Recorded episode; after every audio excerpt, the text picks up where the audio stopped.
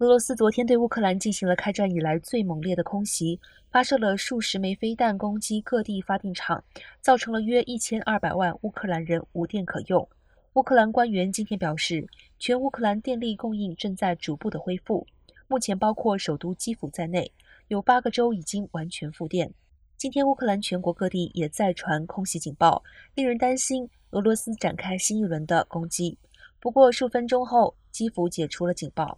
基辅的能源工业研究中心主席哈陈科表示，需五至六周时间才能将电网修复到足以让大多数的用电户不必断电或极少断电的程度。